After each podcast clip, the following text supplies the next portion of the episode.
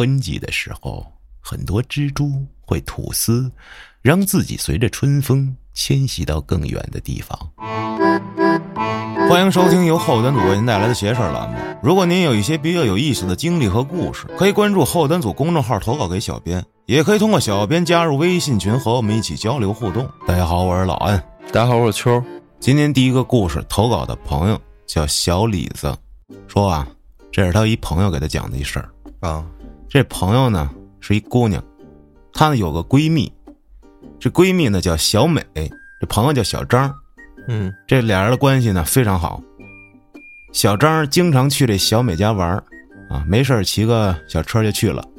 到他们家门口的时候，需要过一个小土坡，这坡呢也不高也不陡。但是非常奇怪的是啊，什么呢？就是有一段时间，只要这小张骑车到这个上坡啊，必摔。我操啊，必摔。但也不是摔的很严重，就是这车一歪。人就倒了，我操，这那还怎么严重啊？后来到了那个坡就更注意一点，这车一斜就用脚啊顶一下，就下意识的已经形成啊，哎没摔，他自己呢也没有特别在意，心挺大啊，也不知道是不是要跟他讲的事儿有关啊，就这摔车这事儿啊啊，有那么几天，他这朋友小美也变得非常奇怪了，也说不上来。是因为什么啊？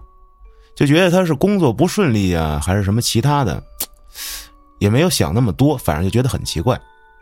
后来听这小美说，说那几天遇上点事儿。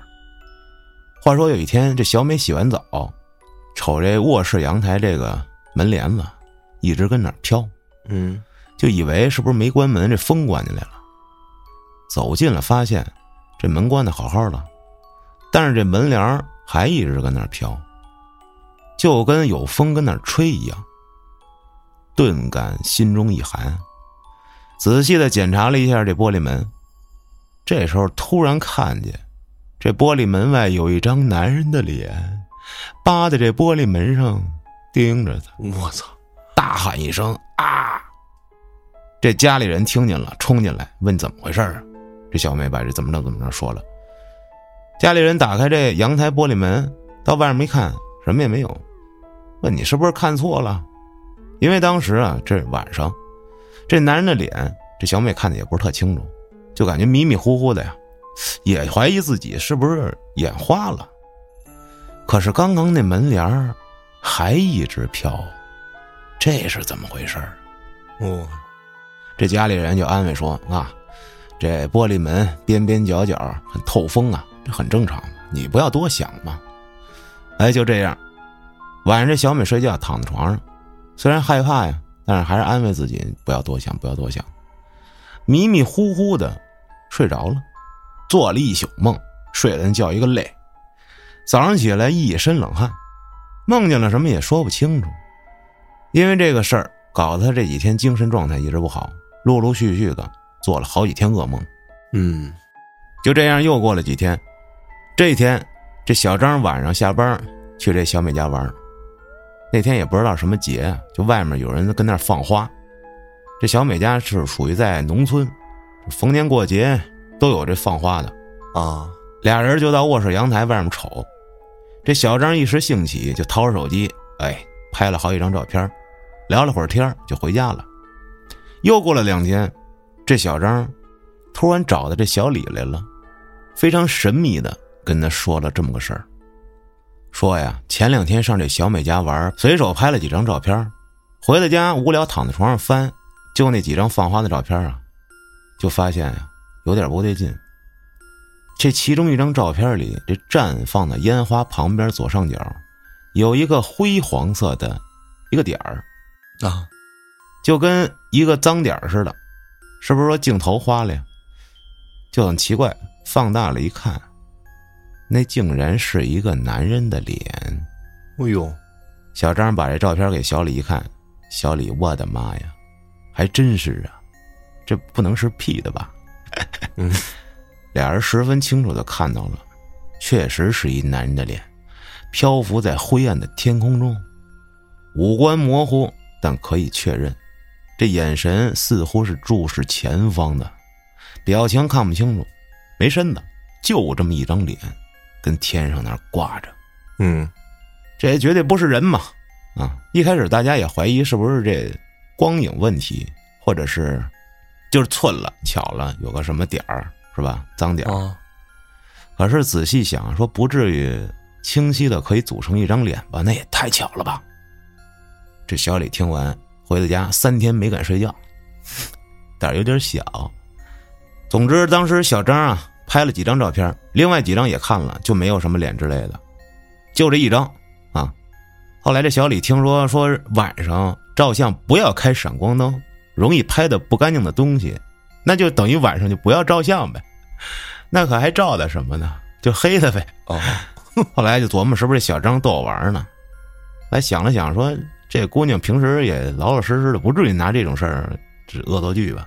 对呀，反正这就是他这朋友遇上了这么几件奇怪的事儿。啊，我觉得啊，这照片这事儿，反正不是他 P 的，就是个巧合，小概率啊。他这骑车上坡必摔，这个确实挺邪的。这个人生地不熟的，咵叽一下，这也有可能是应激障碍，就看见那坡儿就紧张就要摔啊！操！接下来投稿的朋友叫张泽瑞，说很多人都有类似的经历，就是小时候受了惊吓，或者怎么着就去某地儿看病，而且这种啊跟那医院什么的还不一样。而他遇到这个看病的啊，说又懂佛道，又懂风水，说佛道双修，牛啊！好家伙！说而且啊，好像他们每个村儿都有一这么样一人，说有的单打独斗，有的夫妻搭档，反正村民们都找他们看事儿。啊，说几年前，这地方媒体对这类人员进行了暗访报道，曝光了一些这个价格高昂、使用简单戏法吓唬村民啊、忽悠人，说有不干净东西这那的骗钱的。说小时候家里在工程队工作，跟河南某处修桥，工地附近山清水秀，经常去晒太阳玩去。就是去一片山坡啊，过去的时候会经过一片西瓜地，啊，当他路过这西瓜地的时候，大概率会干嘛呀？会反胃呕吐。够味儿 哎，这比较奇怪。而目的地的山坡有比较密集的八角形建筑，差不多有一人高，外立面是这黑色石碑，还刻着字儿，顶儿是青色或黄色琉璃盖瓦挑梁。然后亲戚们跟他开玩笑说啊，这是坟碑。啊！说有一次又路过这西瓜地，啊，非常准啊，又哎吐了。看了当地的这个大师啊，看了半天才好。在爷爷家后院有一个空心树桩，他往里灌水，想看看能不能灌满。结果灌着灌着啊，从里面噌啊！跳出一癞蛤蟆来，我操！吓一跳，拿起树枝就打这癞蛤蟆，结果把人癞蛤蟆眼球打爆一个。啊！我操！这太狠了。然后这个汁儿啊，汁水啊，喷在额头上几滴，噗就喷出来了。喂，我操！这时候就他自己在后院玩呢啊，还挺高兴，虐待小动物。可奇怪的是，他妈几天后捉住他，问：“你是不是抓的一个癞蛤蟆，还把他眼睛给打碎了？这汁儿是不是喷你脑袋上两滴？”啊！我靠！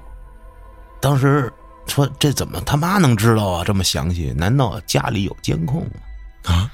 就想啊，说是不是我妈通过什么神职人员的这个通灵术感应到了，或者怎么着的啊？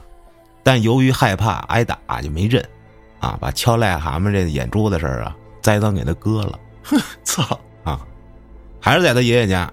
这爷爷家附近啊有山，就是属于那种比较低的那种山啊，可以称之为岗。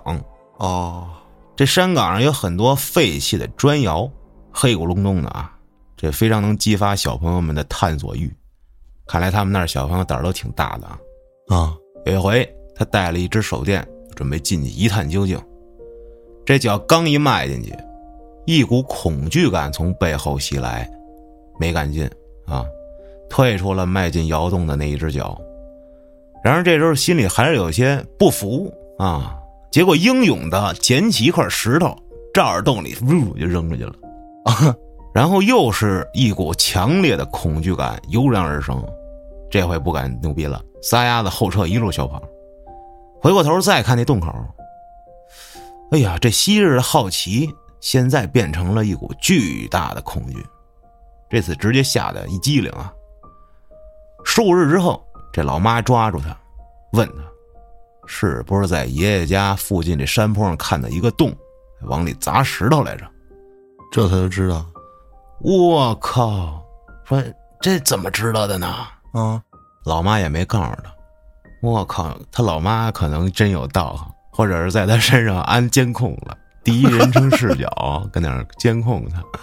说写下这篇投稿的时候，他想起看过的寻宝节目，说就发觉那个洞不是窑洞，因为没有火烧的痕迹。啊，说他有一个。是一个成年人高的主室啊，这个主室两侧有不足一人高的小拱门形的洞，哟，啊，像是这汉代墓葬中的主室耳室的关系。哇，他真是没少看这种节目啊，才疏学浅了。说，然而并没有听说过村里有什么墓葬，那个洞，村里人都说那就是窑洞啊，不知道了就。哦，这时候不是回到市里了吗？在这小区里啊，跟这个小伙伴一块玩在这绿化带的台阶上发现了一条约十厘米长的青色的一条小蛇，我操的尸体！哎呦，被吓一跳。几天后，老妈再次找到他，就问说：“你是不是跟墙角发现一条蛇，还把蛇给挑起来了？”说这回如果是忽略了这个石台阶的高度啊，就不是墙角啊。就非常准，因为他真的用树枝把这个蛇的尸体挑起来了。我操！我操！我觉得还是监控，可能没看清楚，因为是第一人称视角嘛。说啊，这上世纪河南有过一次大洪灾，摧毁了很多房屋。这姥姥家旁边呢，就有一座被冲了。哟，这房只剩下腰那么高，那么个残垣断壁，土坯房。他呢，受父亲土木工作的影响啊，在老家的时候也是酷爱挖沟建桥。好家伙，哇，这是一个好爱好啊！修桥铺路，就把这眼光瞄准了这座房屋的残骸啊啊！说立志要修建一座前所未有的大水库。我操，太牛逼了！拿起这种菜的铁锹就开始挖，结果挖到三十多厘米的时候，挖出有很多硬物。啊，像是这个煤呀烧过之后的这个炉渣儿，清理干净这些硬物后，哎，挖掉薄薄一层土，露出一块约三十乘三十厘米大小的青石板啊，还是因为这个鉴宝节目看多了的原因，他认为这下面啊应该会有值钱的东西，就把这青石板打开了啊，结果露出了几片羽毛，继续往下挖，你猜挖了什么？嗯。挖到了一颗鸡头，什么意思？鸡的头，啊！哦呦，这脖颈处的肉已经干了，但依然能保持弹性，且呈粉红色，并没有腐烂。我的妈呀！操！看着这鸡头，吓得魂儿都没了。我的天哪，真是挖出宝贝来了。那怎么办呀？不挖了，赶紧往回跑。回去的路上啊，跑着跑着，感觉嗯，这脸上怎么什么东西？啊用手一摸，哎呦，蜘蛛丝！我的天，我操！这时候啊，正是夏天，他看这《动物世界》里说啊，说有的蜘蛛会在春季吐丝，让自己随着春风迁移到更远的地方啊。这得用赵忠祥老师的语气说啊，春季的时候，很多蜘蛛会吐丝，让自己随着春风。迁徙到更远的地方，不行，学不会，我就会那个交配的季节到了。而且村里面那大师们就说啊，说你感到有这蜘蛛丝糊脸上，就是被灵魂附体了啊！这不就是撞邪了呗？撞到一蜘蛛网上了吗？不知道。他呢比较倾向于这个赵忠祥老师给的解释啊。几天后，老妈。把他带到一个村民家里，一进屋，这客厅里挂着一些这神神叨叨的东西啊。屋主人是老夫妻，这老太太给他一把椅子，让他面对着屋外坐着，啊，咧咧咧咧念了点咒语什么东西的啊，双手挥舞一阵，然后就开始点香烧纸，给他把脉。把脉之后，竟然把他在房屋废墟那儿挖鸡头这事儿的全部细节给说出来了。牛逼！你看，他绝对是被装了监控了，不待见，人嫌狗不待见。说呀，这些事儿也对他没有产生过实际性的什么影响，就是大了之后也很少回村里去了。希望找到跟他有相同经历的人，就是被装监控那种啊，干点什么别人能把你细节全都说出来的这种人啊。说也想能明白这种神奇能力背后的原理，你就上网买这三六零记录仪啊，能三百六十度的旋转，实时上传拍摄你周围的一切啊，挺神的，我操！接下来。投稿的朋友叫三外，话说那是在一七年的夏天，那时候他正跟爷爷奶奶租房住，是那种独栋的，每层都住好几户，一排一排的啊。这每栋房子呢，都是在一个井字形的这么个路口的中间，大门口对着前楼的后面。这事儿就发生在他们这栋楼跟后面那栋楼中间的过道那儿。后面那栋楼当时啊，有一老人去世了。这酒席就摆在门口，也是他这房后面那一条道，啊，他住那地儿每年都有老人去世，啊，那天晚上这三外就带着堂弟到处乱窜啊玩去了，玩着玩着就想起来，这席上啊应该有这没抽完的烟或者谁忘了带走的，转身俩人就跑那席那边去了，这办白事的席棚子人都已经散了，没有人，啊。他进去找了一圈，根本就没有什么烟，连烟盒都没有，有的只是一桌桌的残羹剩饭。啊，这没找着他想要的东西啊，也没有什么吸引他的地方了。在每张桌上溜达两圈，没意思，想想也该回家睡觉了。这时候就跟堂弟准备往回走，走到最后一桌的时候，顿感一阵尿意袭来，看了看四下无人，就琢磨着啊，我得就地解决一下。就钻这酒席桌去，哎，释放自我，啊，完事之后就跟堂弟一块回了家，照常洗澡睡觉，什么事都没发生。然而他慢慢睡着之后，就进入了梦乡。那这梦呢，一开始这画面就跟接入游戏存档一样，啊，特别平静的水突然开始流动。第一个画面就是他在跑，啊。说是以闪电侠一般的速度在跑，画面这时候转了，剧情这时候也进来了，脑子里的想法就是往死里跑，跑到哪儿躲起来，因为感觉身后还有一个速度跟他相当接近，甚至比他还快的人在追杀他，啊！我操！跑了一会儿就找了一这么一空间很小，只有一个门的地方躲了起来，刚躲了一会儿，这门就被很用力的拉开了。这开门的是一个短头发、穿着暗紫色中山装的老头张牙舞爪，眼睛瞪得溜圆，冲着他一副要吃人的样子。这门一开，这三位直接站起来，一把给他推开，趁机往外跑。后面都是这样的画面了。这老头追，他就躲就跑。我操！老头开门，他就冲出去再跑，啊，来回好几次，最后终于把这老头甩了。随后又跑了没一会儿。哎，就碰上他奶奶了，哦，这里得说一下啊，这奶奶在来这儿住的前一年就因病去世了，而奶奶一直也没给他托过梦啥的，但当时情况比较紧急，所以他就没好意思问说怎么在这儿能碰上奶奶呢？啊，也没跟奶奶说话，奶奶看见他也没理他，只是转身走了，但是他感觉奶奶那意思啊是叫他跟他一块儿走啊，这时候画面一转。这三外就跟着奶奶来到了这小时候常去的一个算命的老太太那儿。每次去呢，这老太太就是拿三根香，在他头上转，说说看有没有吓着啊，怎么着的。但是跟以前不同的是呢，这次这个老太太一改往日这慈眉善目，露出一副很不爽的样子啊，就跟说给他添了多大麻烦似的，很不耐烦，还给你卷一顿。然后三外的奶奶走了过去。好像跟这老太太说了些什么，之后他们三个站了一排，好像在等啥。哎，在这阳台这儿一直等，没一会儿，有一人从楼梯那儿飘了上来，啊，竟然是追他那个老头儿。哦呦，但是这回呢，这老头儿没有要伤害三外的意思，只是从这楼梯上来就一直恶狠狠的盯着他，一边盯着他，一边飘到了那个老太太边上。之后，这老太太跟奶奶还有那老头儿一起啊，好像讨论着什么，就跟他边上，但是他听不见，在那哒哒哒哒哒，不知道说啥。过了一会儿，画面又一转。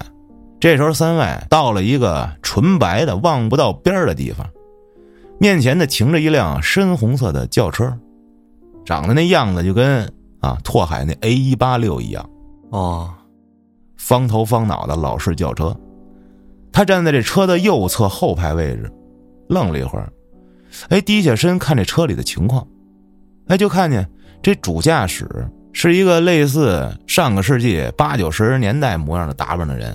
爆炸头、墨镜、短袖，副驾驶哎坐的是他奶奶，这后排坐的是那老头而这老头呢坐的非常端正，双手并齐，脚并拢啊，看这车里很安静，也没人说话。这三位就冲那老头打了个招呼，跟说：“Hello，你好。”啊，哈，说他当时也不知道为什么要这么说。这话音刚落，看见老头啊。头动身子不动的，把脑袋转向了他，啊，就看见老头的脸上一点血色都没有，纯白的，说白的就跟用粉笔蹭过一样，连一点肉色都没有。但是还好，这老头只是看了他一会儿，又把头给扭回去了。这时候，三外脑子里竟然没有出现害怕或者恐惧这种感觉，竟然啊。不自主的也上了这辆车，之后这车去了哪儿就不知道了。再发生什么呀，也想不起来了。之后就醒了，然后呢？后来他就想啊，如果这梦里没有碰到自己奶奶跟那老太太的话，那会不会自己就被那个老头给带走了？哦，啊，这又是因为小淘气，做一些作死的行为导致了这个噩梦啊。最后，这三位祝后端永昌，利燕高飞，非常感谢。对，接下来呢，这故事投稿的朋友叫小象说呢，这事儿发生在今年公司放假回家过年，在老家被隔离的那段时期。啊，他家是湖北的，当时啊，要隔离的时候已经是腊月二十六了，而这隔离的地点呢，就在他们市当地的一个四星级度假酒店里。啊。他去的时候刚好是这三楼的第一户，这房间旁边啊就是安全出口的楼梯跟电梯。这屋里呢，一进去一张大双人床，靠窗的旁边放了一个单人沙发，沙发前面是一张小桌子。他平时啊白天基本就在这张单人沙发上躺着耗时间。当时大年初二的早上睡回笼觉的时候做了一梦，隔离的时候啊是每天早上七点做核酸，八点吃饭。就在这天的前一天晚上，跟朋友打游戏干到三四点啊，然后七点爬起来做核酸，就导致整个人就巨困，就坐在这沙发上等饭啊，等放饭。这刚吃完，这老妈打了一视频电话过来，视频里啊，就很多的亲戚啊来家里拜年，姑妈、表哥、表姐、侄女啥的都来了，嗯，然后他就匆匆的啊应付了，叫了几声人就把电话挂了。哎呦，烦死了！一脑门子官司，转头躺沙发上，桌上早饭没吃完呢，都没收。紧接着，他就开始做梦了。这梦一开始，他是在一辆小轿车里，啊，这车全景天窗，自己坐在副驾。这开车的呢是他一发小，大家叫他彪哥。当时就跟他说说要去拿快递，啊，这才知道这个梦的主线任务是去拿快递。说这快递在哪儿啊？在一山里。那有一饭馆嗯，说这蜂巢柜啊就在这饭馆里头，哦，很奇怪。俩人呢在这一路上就是有说有笑。突然在他们面前横穿了一辆大吊车，哦，我的天，车身巨大，他心里一惊，干了，要出事儿。还没来得及叫出声，只见这彪哥方向盘一打，歘，来了一个大漂移。直接从这个大吊车的底下给钻过去了。哦呦，我操！说就跟这《速度激情》里面那段似的哈，当时他就抬着头看着这吊车底盘啊，因为这不是全景天窗吗？嗯，想着总算逃过一劫。这飘过去之后，就看见了路边的一排房子，门口还放着广告牌和一根竹签子，就眼看这车要戳在这竹签子上头了。这时候，彪哥头一转，连路都不看了，一脚油门，还跟他说了一句：“我们马上就到了。”这时候他就看着啊，眼看着越来越近，越来越近，就要撞到这广告牌子上了。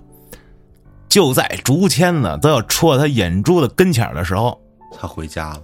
这彪哥一个猛打方向，车子原地又漂移了，歘，大摆尾停在了路边。我的天！好了，这时候赶紧就下车了，在一边开始猛喘。哎呦，哎呦！这彪哥很轻巧的跟他说了一句：“我去拿快递了。”然后转身走了。他刚想追上去，哎，这时候就看见这饭馆门口站着他一同事。这同事呢也看见他，朝他走了过来，跟他打了个招呼。他也刚准备跟他回个招呼，结果就看他那哪还有人样啊？啊！我的天！这同事平常啊，经常穿这短袖 T 恤，这能看见的皮肤啊，全都长满了红红的大疙瘩。一块一块的，比手掌还大，连脸上都是。我操！整个人啊都肿胀起来了。我的天！吓得他都不敢动了，就死死的盯着这个同事看。突然，这身后有个熟悉的声音叫了一声，立马转过身一看，不是别人，是他一个老同学。这老同学叫小荣，年前还约好过年回去去他家玩呢。哎，这心里还念了一句：“得，这下隔离了，去不了了。”紧接着，小荣就问了一句：“哎，你怎么到我家来了？”哦，这时候自己才发现啊，现在他自己正在这小荣他们家这块儿。刚要回答，就见这小荣啊，迅速的朝他跑了过来，一下把他摁倒在地，掐着他脖子问他：“为什么不来我家玩？”我操！这小象很懵啊，开始喘不上气儿了。就在他感觉自己马上要交代了的时候，就醒了。但是他没有睁开眼，而是很快进到了下一个梦。哦，说在这个梦里啊，就感觉好像是自己在 GTA 里啊，第三人称视角。这梦一开始，他面前站了一男的，不知道长什么样，然后就开始说话。那男的跟他说，让小象帮他拿一下椅子。于是呢，他拿起来这地上的椅子。然后这男的又让他拿一个，哎，就在这时，他看见这巷子里面向他走来了一个人。这人呢，全身都是黑的，特别高，感觉有三四层楼那么高，还特别细。就这人啊，细长啊。这小象放下凳子就跑了，边跑边往后看，看这男的啊，朝着他也追过来了，而且是以一种非常诡异的动作追，看着像是在走，但是速度就跟跑的一样。哼。这瘦竹签男的在后面跟着，这时候他疯狂的跑跑跑，突然前面出现了一堵墙，眼看后面这男的要追上来了，心里开始害怕，就一边翻墙一边拼命的眨眼。操！刚好这墙翻过去了，他眼睛也睁开了，而这时他睁开了眼睛，但是他眼皮特别沉，感觉稍不注意又要闭上了。这时候就发现自己啊面朝窗户躺着沙发上。就跟刚开始睡觉的时候一样，哎，这时候听到了一个熟悉的声音，顺势转头看，就看见他的另外一个发小小嘎，哎，坐在他旁边的床上，嘴里还叨咕着这昨晚上手机上打牌时候的战况。啊，这谁呀？哎，他心里还非常纳闷，他是怎么进来的呢？也没理他，非常困，看了一眼就睡着了。哦，也就在这睡着的同时，他又回到了刚才的那个梦里。这时候，这男的跟这瘦高个也要翻过那堵墙，马上就要追着他了。于是他开始拼命的跑，拼命的睁眼。伴随着这睁眼，一波嘈杂的人声成功的叫醒了他，把他从梦中给弄出来了。我操！刚一睁开眼，这一波人走进了他住的酒店的房间里。一看，这些人都是谁呀？啊，是他妈，还有他姑妈，各种表哥表姐，还有小孩儿。小孩手里都拿着气球，大人们手里提拉着礼盒，说是专门来接他出去的。然后就跟着他们回家了，心里一阵美，哎，想着终于自由了，我的天，可以回家过年了。刚回到家，进屋就喊他一块打牌，二话没说就玩起来了。这牌啊还特别美啊，四个二一顺子就没了。我操！正当他美的不行的时候，他又睁开了眼，发现还躺在这沙发上呢，跟睡之前一样。原来这才是真正的醒了。啊，这就是这小象在隔离期间时候做的这么一个有意思一梦。这个梦充分的体现了他非常想回家过年呀。哦，对，真是这过年被隔离实在是太难受了。是，最后呢，他说呀，这邪事儿啊，他刚入坑不久，说这两百多期已经反复听三遍了。我的妈呀！我操！说其中嘉哥扫黄那集听了不下十遍，觉得非常有意思。又搞笑又邪性，每次上班听的时候，坐在他对面的同事就问他：“你这自己乐什么呢？”告诉我听恐怖故事呢。然后同事就说：“我操，这哥们疯了，听恐怖故事跟那乐。”说啊，我的声音特别适合讲恐怖故事啊。好的，我感谢你。然后说你说话的时候他必笑啊，说你那个腔调太搞笑。但凡家隔音不好，点儿觉得有病。好，继续保持。说其实早就想投稿了，只怪人生太平凡，遇不着邪事儿。说还有一个亲身经历，要是这个故事能被选上，就屡屡继续投啊。好的啊，我就等你的屡屡继续投啊。其实大多数朋友都一样，都是平凡人，也不是谁谁都能遇见什么邪事儿嗯，然而每个人都是一段独特的故事，说起来都非常的不平凡。对，不光是邪事儿，您可以投稿啊，您还可以投稿身边的一些其他的事儿。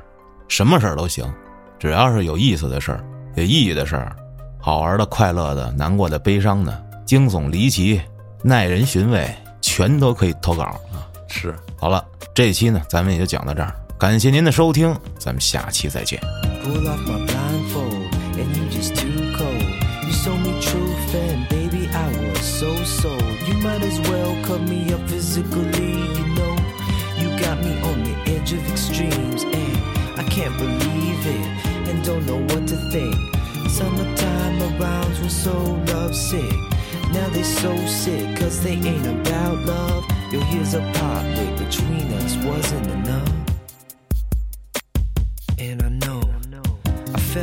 times come.